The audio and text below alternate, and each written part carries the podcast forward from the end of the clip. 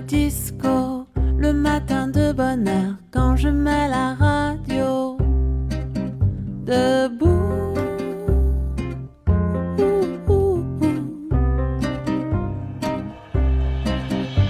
J'aime danser sur le disco, bouger de haut en bas, remuer mes doigts partout.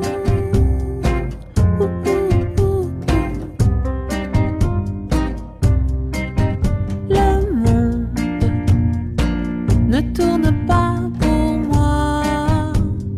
各位听众，大家好！新的一期《机遇杂谈》又跟大家见面了。前阵子有一篇网文特别特别的火，叫《你的同龄人正在抛弃你》。其实我细来想想啊，不光是你的同龄人正在抛弃你，比你岁数大的，比你岁数小的，其实慢慢的都在抛弃你。还有不仅如此啊，骑摩托车的摩友也在慢慢的抛弃你。嗯，对，比如说我在抛弃你，所以呢，今天我们就聊一聊你的摩友是如何抛弃你的。嗯，对。一如往常，我是三十二。我是阳光，大家好，我是老刘。 Ma tête et mon dos, mon cou,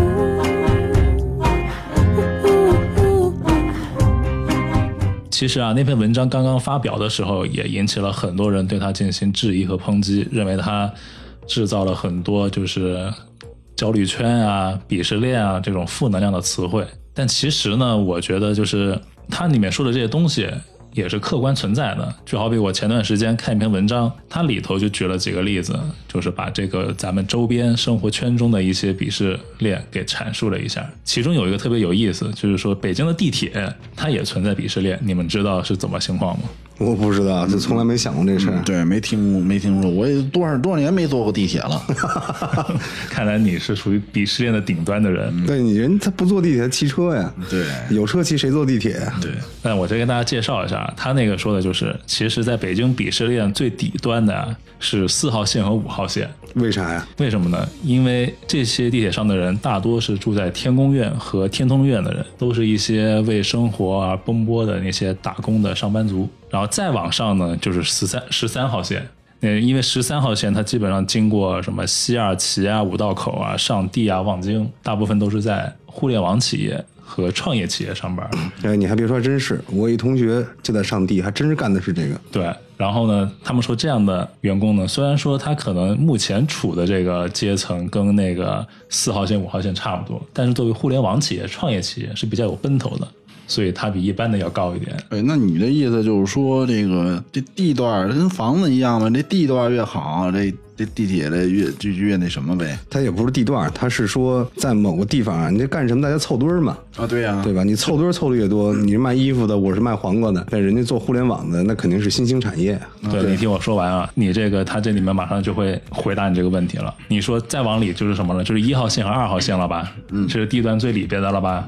按理说应该是顶端了吧？其实不是，它只是比十三号线再高一层。为什什么么呀呢？啊对他那个就是说，一般一号线、二号线的人很多，要不在中央部委上班，在政府机关上班，或者在央企总部上班。嗯，他们又比十三号线高一级。但是最顶级的是什么呢？他认为是六号线、七号线和十号线的。为什么呢？你像我，我跟天安门上班啊，得哎，那不一样。你天安门上班，可能你收入跟这些比起来，你想国贸对不对？这些高级白领，这种年收入几十万这是上哦按百万、收入来的是吧对，你没你错你是扫天安门的，也算在天安门上班啊，对对 对，你要这么想，嗯呃，因为那边，而且那边国贸那边有一句话嘛，一一个词叫“北京曼哈顿”，对吧？嗯，地铁的鄙视链最顶端的人了。还有一个，他举了个例子，就是说喝茶也存在那么个鄙视链。喝茶这这我这反正我知道，这爱喝茶的人有有点门道，但是具体怎么着我还真不太清楚。对，你不知道这茶叶这门道深了。所谓的这个五年、十年，像有些茶可以放的久一些，动不动就十几万、二十几万，对，而且是一斤。那也存在那八二年这么一说吗？有真有真有嗯好家伙，所以啊，他那个喝茶啊，就是说喝黑茶的是最顶层的，往下依次就是清茶、绿茶、白茶、黄茶、红茶，还有一个最最底端的，就是也是现在特别火的喜茶。什么叫喜茶呀？这没喜听茶是最近从那个就是深圳那边传过来的一个，就是类似于跟奶茶一样那种品牌吧，那种速饮，哦，嗯，所以它那个喜茶，它举个例子，就是说，因为他是个作者，他喝喜茶，你知道吗？所以哎他那以那喜茶喜茶作为例子，那我喝的这个萨达姆不对，阿萨姆奶 茶是是是什么？是红茶？那你这个比喜茶还更低。 哦，你这换是你有这换嗯叫，你这叫瓶装茶，你这没法跟人家 比。对你连速饮都算不上，人家好歹是现做的，对吧？ 你这开怎么开盖即即饮？嗯，换那我再说再说说它的第三个例子啊，第三个例子是出境游，最底层的呢就是港澳游，往上起接着就是东南亚、嗯日本、欧洲、美国、非洲。嗯你们知道最贵的是什么吗？不知道最顶级的是南极游，哦，南极有，哦，对哎，这国内有我没怎么有啊？那得往南极往上。我跟你说，哟，是吗？你想想，你去趟国内的景点，不光要钱，还得要还还得要命啊，对不比如对？说青岛大虾、哦，是？吧？我跟海你说南海鲜，对呀、然后海南酒店一晚上八千八百八十八，你住好的家伙你住不住吧？对就好比人家说为什么说南极是最顶尖的呢？嗯因为南极起步价没个几十万人民币下不来。对对对，你去这些景点，你几十万去那吃个大虾，嗯你可能还不够。对对， 你还得再刷再刷点信用卡才行。其实啊，我刚刚说那几个例子啊，说那么一圈下来，其实就想证明一点：确确实实就是这个焦虑和鄙视链在咱们生活中无处不在。嗯，对，确实是。那我们由此及彼，摩托圈儿一样存在这些东西。对，这我倒知道。这车总有更好的，对，对吧？对，包括不同的车的产地啊，对吧？排量啊排量啊，造型啊，都能成为一个 这个鄙视链的东西。哎，没错，特别巧的是呢，前段时间我一正好又看见了一篇关于摩托车这个鄙视链的文章，他那个文章里的一些想法，我觉得跟我们做这个节目的想法挺暗合的。因为怎么说呢，就是说近些年啊，摩托车产品啊，随着它的车型越来越多，差异化越来越明显，包括这个摩友消费水平能力也开始产生不同的差异了。那么在这些各种光光环的加持下呢，自然也分成了很多三六九等。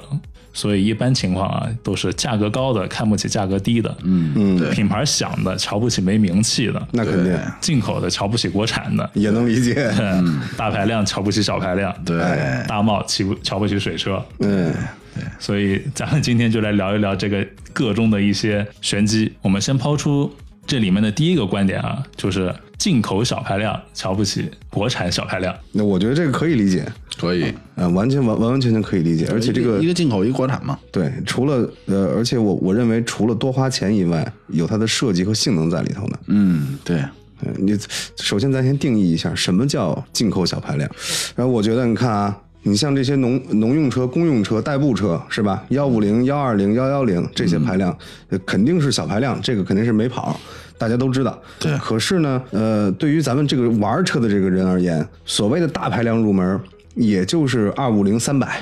对吧？你再往上一点，四百，我四百肯定是不算小排量。对，嗯，对，但我觉得到三百和二五零这个区间的时候，已经成为咱们摩友中的一个新的小排量的代名词。虽然没有谁去给它画这个标准，所以对于我而言，我认为这个排量的划分大和小，它是一个相对的。嗯，等哪天出这个两千 CC 了，那一千 cc 成小排量了。对，那肯定的呀，这是一定的，肯定是这个道理的。对，所以我说，这个进口小排量瞧不起国产小排量，反正是我自己认为这个定义应该是这样的啊，它是个相对的，不是个死的标准，因为你时代在发展，技术在发展。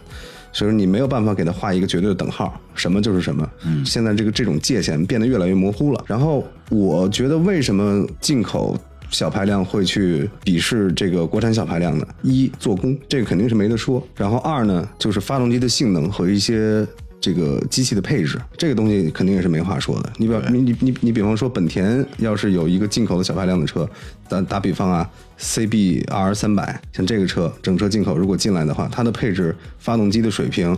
它的性能动力那是一定是要比同排量的，比方说倍耐力的飓风三零二，你能跟人家那比吗？那肯定不行。肯定比不了，对不对？对我记得雅马哈 MT 零三是吧？雅马哈 MT 零三也是三百 CC 的，这个专打小排量的，可是人家极速能到二百啊。但是我还有个想法啊，就是就我对小排量的车呢，其实我更偏向于认识那些踏板儿。嗯所以我个人一直认为，像你看踏板这个领域，基本上以小排量为主。嗯，那你看很多进口，包括就大家最直接的就是说 Vespa，它那设计的那个韵味，你就很多国产厂商就没法比。是没法比，而且就是说，那个 你学都学不来。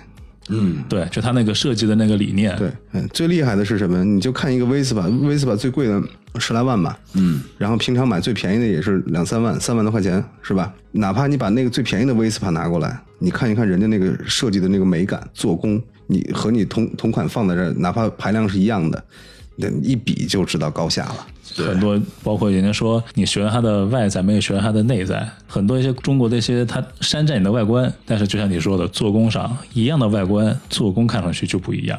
对啊，你就像那个前一阵的那个呃，完全是照抄 Z 一千的那个那个什么车，那四百 CC 的车，我记得是吧？叫佳爵好像啊，是，对，佳爵好像也是这个呃江浙一带的那个车厂，所以你看，先不说性能不性能的，就从这个外形完全抄袭来说，咱们有什么理由不去鄙视它呢？对，说的有道理，肯定要去鄙视啊，连外观都懒得设计了，你这我觉得做不做也无所谓了。就完全就是为了传而传，嗯，为了卖而卖，没有完全自己的理念。对对，没有理念了。就这种这种厂商，那肯定都不值得车友去购买，都不值得车友去支持它，去支持它。对你这他就没有任何东西值得大家去去说，你当然要鄙视它了。对，你看，确实是这个有些国产的这个厂家，它一涉及到这个小排量的时候，就往往就给人感觉不那么走心了。你看大排量的时候，你还能接受这起码。确实是，你就像他们一旦涉及到小排量这样的，就一句话就是为了抢占市场，嗯，先弄那么个车出来。对对对对对，为了博你一下眼球，那下边还有什么车鄙视什么车呀、你跟我们说说吧。还有一个就是我们前面也做过的一个话题涉及到的啊，就是水车和这个进口小排量之间相互鄙视。对啊，原来我骑这水车的时候就有过这种感觉，就一看那看人家这车吧，你这性价比不行啊，你花五万块钱你只能买到这个排量的，我花五万块钱我就没准能上一公升的了，对不对？玩车玩的是什么呀？玩车玩的就是这个排量啊，要不然有什么可玩的呀？对不对？那你这个是唯排量论，对对对对对对，那玩车的就这么就这么简单嘛，是不是？但是进口小排量他就觉得，哎，我有牌子啊，你这水车没牌子，你骑个卵。 对呀、啊对对对你税也没交，警察到哪儿扣你，牛逼什么呀你？对对对，是有这样的。你有什么可牛逼的？对，但我跑得快 啊！这个我竟然无言以对。啊，你肯定跑得快，这 个但是还有一个啊，就是除了水车跟进口小排量互相鄙视以外，嗯，还得给它加一个，还有什么呀？就是国产的中排量，它也是相互鄙视的。那肯定的，排量还是比如排量说占你看啊占优势。就比如说，你看啊，水车它也会鄙视国产中排量，嗯，那中排量鄙视水车就不用说了，其实它的借口跟那个水那个正规还是有关系的对。对，差差不多。然后呢，国产中排量呢，它也会去鄙视进口小排量，它进口小排量也会鄙视国产中排量，嗯，其实我觉得这个道理跟也是差不多的啊。，对，差不多你。是黄龙拿下来多少钱？四五块钱是吧？对你一黄巡加价再贵一万，因为它是这个修旅版。对然后呢，可是放到国产呃不是放到进口这个进口车里头，可能你也就提个二五 零。对，一嗯对个这差还不多是吧价格上的问题，对对啊，呃价格、排量，牌照。呃，嗯，对骑水车就是跑得快哈。啊，对啊，嗯，这个说话也够滑溜的，你 这咱们抛开那个价格什么都不说啊，就从这个车，单纯的从车入说的话，日系车在中国基本上是以中小排量为主，对对对，很少有那个大牌。对吧？对，然后日系的中排量呢，它又看不上国产的中排量，这可以也可以理解。对啊嗯，同样可以理解。之前咱不说过吗？我品质，我看人家那个就说川崎吧，啊，Z 二五零、Z 六五零，那个做工啊、漆水啊，嗯、实话实说，真的不是国产可以比的。但是呢，国产确实也有提高，比以前确实强了不少啊，这个也得说也是一种倒逼吧，真的。啊，那只只能是这样啊，对对你不能越做越回去吧？对，这拉屎还不能往回坐吧？你这个，对对对对嗯，就是这道理嘛。所以啊，就是说，虽然说日系的中小中中小排量鄙视国产的中小排量，但是从这些方面来看的话，我觉得也倒不失为一个推动国产进步的一个好事儿。对，是个好事儿。就抛开这个做工品质先不谈，呃，哪怕人家这个排量啊、动力上都是阉割过的，但即便如此，整体的骑行感受也确确实实要比国产车要强。所以，为什么春风六五零 NK 刚出来的时候，好评率要高过倍耐力的黄龙六百？那除了六百又重又沉、做工有一些问题的呃这些情况除外呢，就是骑行感受了。对对对对对啊，你这个骑行感受肯定是最直观的。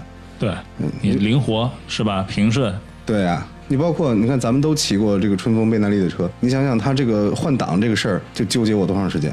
这个停车空档不好找，这个 或者说档位不明晰，嗯，这都是影响骑行体验的呀。对，嗯，就这些小细节造就了你，你是否喜欢这个车，你是否喜欢骑行？我要在这我行驶过程中，我还找档，还我还费半天劲呢，我这劲儿大劲儿小了，或者我还得琢磨它，那我就别别骑了，够费劲了，这东西。对对，那个我们有一朋友啊，我们我们仨都认识，人家买了一个杜卡迪自由，然后后来我提了幼师之后呢，这个我当然了，幼师的骑行感受已经比之前好太多了。嗯，啊，我之前骑黄巡啊、骑黄龙的时候，呃，没有感觉过这么舒服的。但是我确确实实没骑过什么好车。有一天晚上，我就骑了人家自杜卡迪自由，在地库转了一圈哈，我就很直观的感受，骑行感觉就是不一样。即便我就是没有在地库拧大油门，我就是带着档，我就在那儿溜达，你就是这么一种状态，我都能感觉到不一样。无论是震动啊，以及车辆的这个灵活度啊，以及以及它给你的那个声音的反馈不一样。我再我再骑回我这个，我不能说不适应，这个差别会感觉特别明显。我感觉什么呢？老刘原来就说啊，说哈雷就是一个一箱子这个螺丝盒，在那晃来晃去，晃来晃去。嗯、我骑哈雷什么感觉？我骑哈雷就是下边是一块铁，是一个大铁疙瘩，嗯，就是这种感觉。然后呢，我骑幼师和对比自由这种感觉挺明显的，就是一下就高下立判了。所以说这个大家选车呀，你花那个钱，你买的是什么东西？你如果真的是个爱摩托车的，喜欢骑行的感受，那我大家肯定会去多花一些钱去购买一些更好的骑行体验了，对吧？我觉得这是无可厚非的。嗯那一这分种价钱一分货，对这种东西，即便它税比较高，然后后续维护成本相对来说高一些，那可是你的骑行体验好啊，这是最重要的，它能带给你快乐呀。所以我觉得有存在这种鄙视，我觉得也很正常，也很正常。正常。除非有一天啊，这国产崛起，真的是在很多方面都能与进口车咱们肩并肩的这么往前走，就像部分现在中国的一些汽车厂家开始媲美这些什么合资车啊、进口车的时候，对啊，越来越多的国人才会去选择这些国产车。对，对呀、然后你看我之前为什么要买幼师呢？你看它整个这个设计，你一看你就知道不是中国人胡搞出来的，它它是有它的审美在里头的。咱就拿它跟这个黄龙黄龙这个比，你看黄龙屁股好看，到中间发动机那个位置，是不是感觉看着很别扭？感觉它那个重心整个是往前突下沉的，嗯，然后以及它那个又肥又大的头灯，对，对吧？是不是显得很臃肿？对，嗯，当然你骑的时候你感觉不出来，但是你只要下车一瞅，你就能感觉出来。就是说，这个审美在里头，这种东西也是没有办法很好的去复制的。嗯，咱再打个比方，为什么杜卡迪好多车设计那么好看？因为它的发动机那个部分啊，设计的很饱满。即便它本来这个发动机没有那么大，但它会想办法把很多功能性的东西加进去，甚至把排气扭成一个螺旋状。这样的话，你看起来就非常有力量，那种美感就出来了。但可能是碍于这个成本和这个审美水平的问题，我到现在没有看到国产车有这样就是让人眼球一亮的这个设计。对，真的是这样，都得是慢热型的。哎，这车嗯看着还行，看实车，嗯，比照片漂亮，骑着骑还差不多就它吧。我基本都是这么个过程，没有说我操这车太棒了，一骑这车比我想象的还棒，就它了。我特别期待这种感觉。刚刚我们说这个什么进口啊、国产啊，然后水车，其实咱们也特别能理解这种里面的鄙视链存在，它有它的道理，对吧？但是其实啊，在大贸这些进口车里头，他们之间也有互相的一个鄙视链。你就好比啊，咱们那个排量就不好就不说了啊，咱就略过。这个欧系的中排量，他就看不起日系的中排量。那为什么呀？同样都是大贸进口啊，这我觉得车这日系和欧系车都很棒啊。嗯，这一点我确实认同，啊因为我不是之前一直骑日系车嘛，嗯这个日系车呢，我是看中它这个做工细节了，嗯，就是它那有一些小细节，这这个板子严丝合缝啊什么的，你让你一看就特舒服。还有一些人性化的设计。对，但是呢，我又不反对啊。你像这欧洲车，确实是它出厂就有好多就是直接给你上的改装件儿，什么布雷博，嗯，大家都知道鲍鱼泵，嗯，这个刹车，嗯，上泵下泵，还有欧林斯，嗯，有的甚至是直接上的那个，你看幺二九九嗯直接上的是电子避震，欧林斯的，嗯，还真是，你要说像这些各种杂七杂八的配置，日系车好像很少拿这对，个做给噱给头。我一种更直观的感受啊！这个开过汽车的人大家都知道，这车一出厂，这个三系一出厂就是普通普通的轿车，但是跟它同样的 M 三那就不一样了，对不对？你包括那个奔呃奔驰的小小钢炮 A 四五，嗯它有一叫 A 四五，有一叫出厂就是 A 四五后面带一 AMG，嗯，人家就同样的车，但是里面的改装件就不一样，出来直接就是高配嗯，全改装的。那这个在摩托里头就体现的特别明显，对，特别明显。哎就欧洲车一上来，你就好比你看宝马，基本上它的这些中大排量的车就是鲍鱼泵，出厂就是这个。对，而且这个好像是，呃，跟这个推广也有关系吧。反正大家都认这个鲍鱼泵，那我觉得日清也不错呀，日清的卡钳也也够牛逼的对呀。他他他都他也都做，我我记得铃木还是本田，好像都是配的日清的嘛。对对对对，都是都是包括日清的这回不是说那个铃木七五零四缸吗？嗯我看那个照片上好像也是日清的卡钳，是吧？嗯，对但是但是啊，你看很多这些性能的那个跑车，嗯，基本上还是鲍鱼，哎就先不说这个，这只是配件，只是一小部分。嗯我觉得可能存在鄙视链最关键的是什么？是它的电子系统嗯，这一块儿可能是重中之重了。对，你各种什么弯道 ABS，各种牵引力控制，嗯可能可说再多，我可能都不知道了。嗯，但是你确实同比，我日系车好像扔过来就是一车，对吧？对，，顶多给你加个 ABS，呃，或或者再来一个牵引系统，嗯，它还有它还有分段啊，对不同的动力是吧？对不对各不同种的各动各各种不同的模式。对，呃，你要放在这个这个欧洲车的标准里，这可能就是最简陋的一个低配了呃，对，有可能是标配，啊！呃对吧？对对对，是这个意思，那个感觉吧包。括你看像那个 Z 一千、Z 九百，嗯，对它好像除了 ABS 没有别的了。对对对，你不像同样的，你看宝马的 F 八百 R，什么手把加热呀嗯都有，对对对，其实你要让我这么说骑起来，如果是同样价格的情况下，我可能会选择欧系车。为啥？我觉得那些东西虽然修起来比较麻烦，但是会给人一种比较安心的感觉。对，就很多人说嘛，如果你骑这些欧系的这些高配车骑久了，给你一辆像日系车或者国产这种车，就没什么配置的，嗯你都不会骑车了。有有这种可能啊！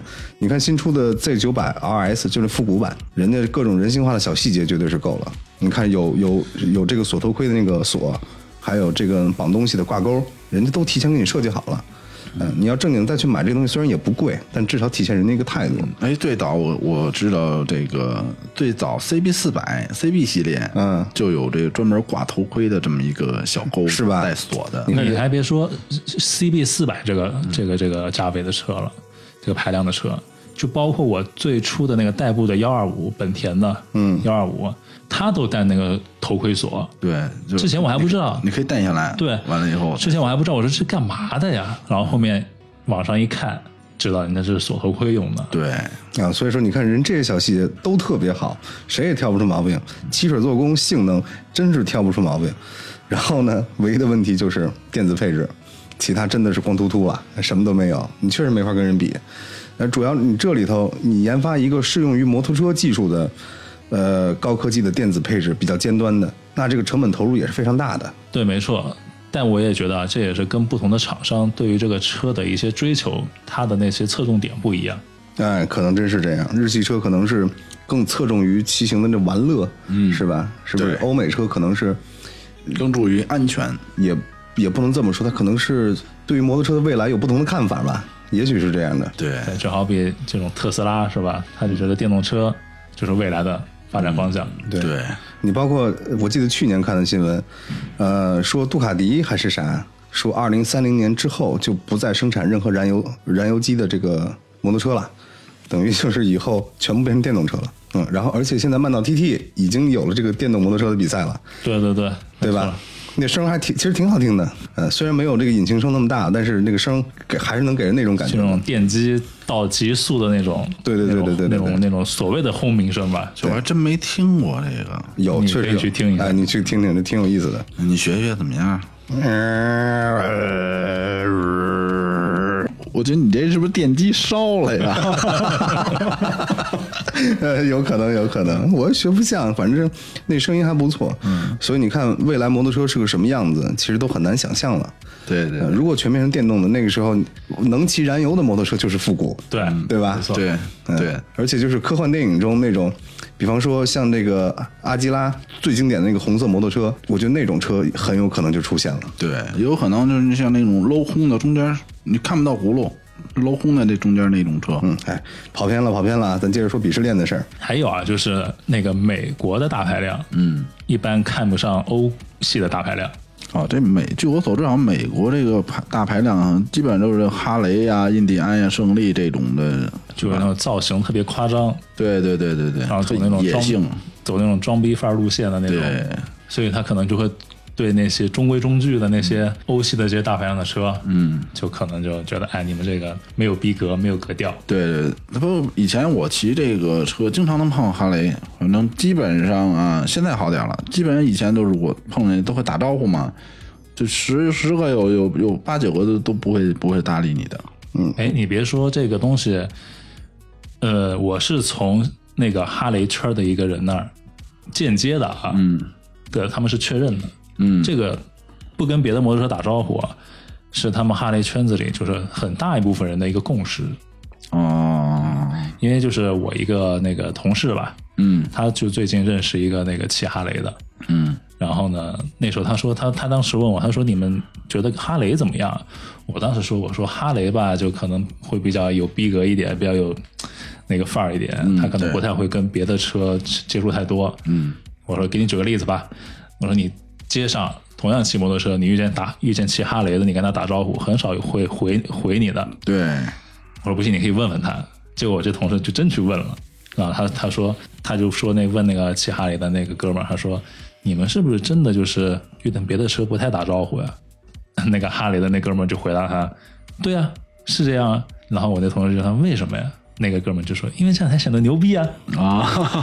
我觉得好傻逼啊，这个理由。啊但是啊，就是说，呃，现在好点儿，我估计也是随着咱们摩托车文化一个越来越成熟，很多骑哈雷的人他已经不一定他会去认同你这个不是所谓的我先提个问题：这个骑哈雷的不跟别人打招呼这个事儿是谁定的？我我不认为人美国哈雷有这么一个传统啊，而且人家我记得看那个就是我们为什么骑行这纪录片的时候，人上来大部分都是在他就拍背景就是美国嘛，嗯，人这个各种不同的车，人哈雷车队也跟其他跑车打招呼的，嗯这可能啊，就是用一句话叫人家说，很多都说中国特色嘛。嗯，那你的哈雷文化到了中国，可能变成了一种中国的哈雷中国文化，嗯有对可吧能？我这这种这种东西就不叫文化，我觉得这就很匪夷所思的事情，这是不可理解。就你就把它当做当做一个这个不成文的规定吧。我觉得这个骑哈雷的骑士啊，那本来跟大家也没有什么不一样，对吧？只是说你这个车，呃，就是背景来说、个性来说，可能跟你这个本人会比较符合，或者是我比较倾向于驾驶于这种风格的车，对吧？那么这个车造型、风格、性能和你这个人的性格，如果能有机的结合的话，我觉得这是个特别好的事儿。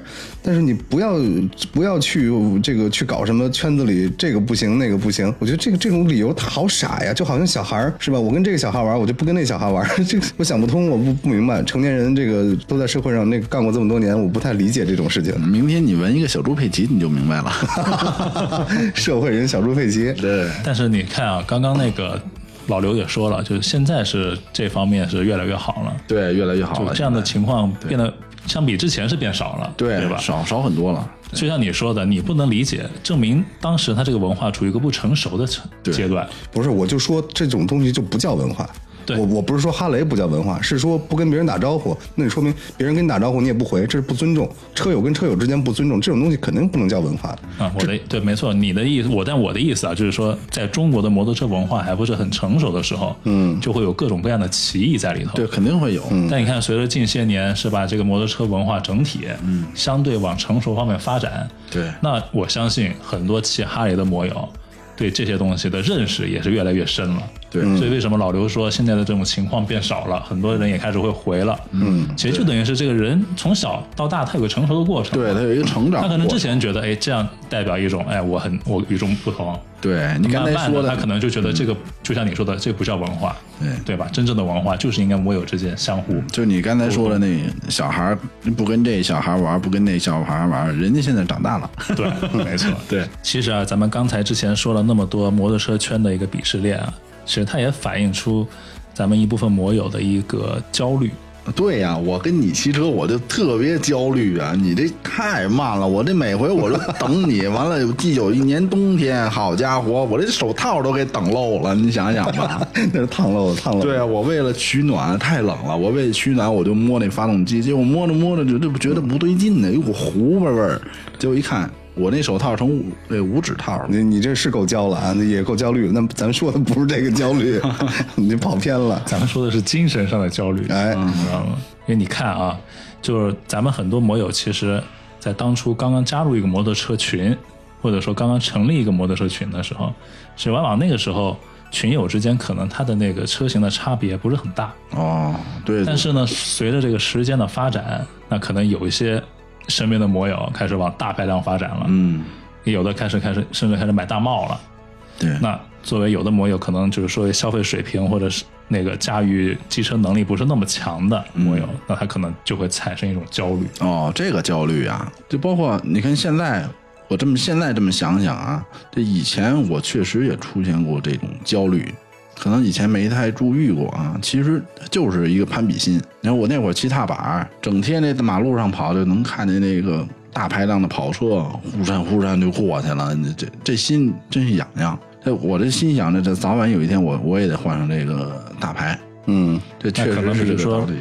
那个时候你身边摩友不那么多的时候我，那会儿没有摩友啊你知道，嗯就就没有这样单纯自个儿一人骑踏板儿疯去玩儿去转悠去。那慢可能是北京您转当悠时这个想法，就是说想换一个。对那如果说你身边有这样的人开始往这边发展，可能你会更迫切。对对对，肯定会有这个感觉的。就包括像很多那个摩友，他不停的换车，嗯，你看他基本上可能有的一年换好几辆的。有太多我觉了，得有。很多人他就是一种焦虑在里头。对对对我骑了这个，我想骑那个；骑了那个，我又想骑这个。对，但就是不停地它换车它确实能给你这个带来不同的感受。但是我觉得这个就是不停的换车呢，就跟那个女性朋友购物一样。你看，她很多女士女生购物，她就是不停的买买买，嗯，但买了呢，并不觉得她一定用这个东西。对，有好多人买了不见得穿。对，她就享受那种买了以后那种满足的快感。嗯，对呀对啊但，是这种感觉呢，来得快，去得也快。就好比咱们有些摩友，他不停为什么说不停的换车呢？他因为他当时特别想要，嗯要了以后他就买，买了就骑，但是他就感觉特别快就没有了，新鲜感很快就没有了。他怎么办？他嗯就嗯这就是冲动消费对，是吧嗯他就通过不停的换车来不停的达到他的那个满足的那个感觉。嗯对，呃，这种行为我特别能理解。有一段时间我也是这样的，就是跟前前女友分手的时候特别痛苦。然后呢，我就是当时就是花钱，就是什么贵买什么，就是我可能需要的，现在我还用着呢啊，东西还不错。但就是说确实有这样的行为。然后在我买完之后，我在等着收到的这个过程中，我获得了极大的快感。等这东西到了之后，反而兴奋感没有了。或者说就持续那么一两天就没了。对，哎很短。对，就是很短，但是在那一两天，我的情绪我是非常高涨的，就是我这个事儿，你甚至可以把分手这个事儿压下去。嗯所以你可想而知，如果放在摩托车上的话，也是一样会对这个大家的情感就是造成一种代偿，这肯定会的一种代偿行为。对对对对对，但是呢，我觉得就是这种，并不是说不停的换车这个不好，但我觉得如果说是咱们作为摩友去玩车、去了解车的话，我觉得还是需要有一个你去去了解它、接触它、熟悉它的那么一个过程。如果你说你太频繁的去经历这么一个过程的话，我觉得对于你去呃了解摩托车文化、享受这种骑行的乐趣、享受你跟摩托车那种人车合一的感觉，就会存在很大的这种障碍。嗯，但是它还有一好处，就你这东西你摸的多，你知道的也多，对吧？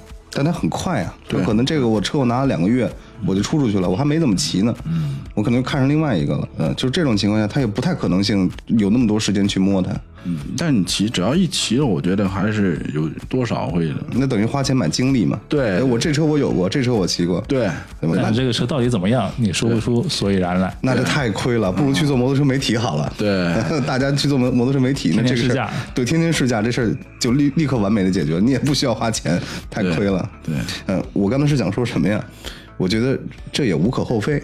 万一人家真的是这种财力上完完全全是负担得起，嗯，人家就愿意这么搞，对，有对这吧样的，对嗯，然后他不想骑了，我转给朋友或者干嘛的，我就玩儿呗，对，玩儿嘛，嗯，或者说人家就是有收藏，也也确实有这样的，嗯嗯。但是虽然国内的我感觉好像少一些哈，但不管怎么样，嗯，所谓的这个骑行文化、骑行体验、骑行感受，一定是需要时间去沉淀的，嗯，对吧？对你短时间就跟就跟找小姐，无数个小姐也满足不了你爱情的心啊，对，对不对？是一样的道理的，嗯，只是一个需求而已。对，只是一个需求而已。对哎你把这个需求发泄出去了，然后你留下的就是空虚，留下的就是空虚，对，有可能你得不到什么东西。就好像看黄片儿两分钟，对，嗯咱们越扯越远了啊。然后其实我就想表达一什么意思？你真正去需要去追求的，嗯，也许不是这个车，是车带来给呃是车带来的感受，是你去骑行的时候，风啊、雨呀、周围的环境、景色，以及你你与车路的这个相互的反馈，对这种综合的感受是无法去言喻的。所以也就是说，不管什么车，贵也好，便宜也好，只要你的心在那儿，你就是能享受这个骑行。你心不在那儿，给你世界上最好的车，你也无心去玩的。对，而且还有，我还突然想起来一个，啊，这这个骑骑车，我觉得啊，它也是一种发泄的方式，男人发泄的方式，女人发泄的方式是花钱，男人发发泄的方式是骑车。嗯，这骑车就跟所有的运动一样，对你去它健本身，身就是一项运动嘛。对对呀、嗯，它能给你带来一些快乐，能忘掉一些不快乐的东西。对，只不过大家。去发泄的这个途径和方式不太一样。对你看老刘喜欢你喜欢钻极速，对对吧对对对对嗯，我就是喜欢慢慢悠悠听着歌，对嗯，山道上溜达溜达，我这一天的负面情绪我就全没了。嗯，对，急死我了。你又焦虑了。啊嗯，如果说君子贵在怡然自得，你能把这个自洽的过程能够完整的做好，就不存在谁去抛弃谁。大家对不管你骑什么车，我我骑着很开心，这个是最重要的。对对对，我高兴就行了，对就得了。所以说，咱们今天说的这个鄙视链啊、焦虑啊，其实我觉得作为摩友来说，完全没有必要去想太多这方面的东西。对你，因为你有自行有这摩托车了，你要什么自行车？是不是？ 我呀，要什么自行车啊？是不是？其实自行车可以有，自行车可以有，不冲突啊。你骑摩托车你也可以有汽车嘛？啊对呀对不对？人家好多就是这个有汽车的这个我不知道怎么接，我我觉得话题转应该说自行车了。嗯，对， 现在咱还录着呢啊。这话题扯得有点远啊，就反正我就是大概那个意思啊，希望大家能能理解。 哎都明白，都明白， 都明白嗯，这所以说，就是你精神上的追求是最重要的，对物质上的其次。对，不要攀比。哎，你你你有能力了，你就去呃享受更好的，这完全无无可厚非。对也没有谁可以指责你，因为你花自己的钱嘛，嗯，对对吧？嗯对你想怎么花怎么花。然后呢，当你物质上能力达不到的时候，咱就不要非得去努这么一把。对，没劲。所以一句话啊就是说，当你有能，人家说达则兼济天下，穷则独善其身。当你能力达不到的时候，你不用去理会别人怎么看你，对不用管你享受你自己就行。对当你有能力的时候，你也别去鄙视别人，因为每个人都是平等的，每个人都有自己内心的那一份快乐，对，你也没必要去焦虑，对，因为大家都是在享受这个骑行的过程，对，殊途同归嘛，嗯，对不对？对。行，那今儿就就那就聊到这儿吧。嗯，行行行，赶紧，我我困困死了，我快。嗯 得，那咱们下期再见。嗯，好拜拜拜拜拜拜。晚安，晚安。 Les mots s'agitent autour de moi. Le monde n'est pas celui qu'on croit dans des boules à facettes. Il y a des petits bouts de miroir qui reflètent des morceaux de nous. J'aime danser sur le disco, idéal pour sortir de ma bulle quitter mon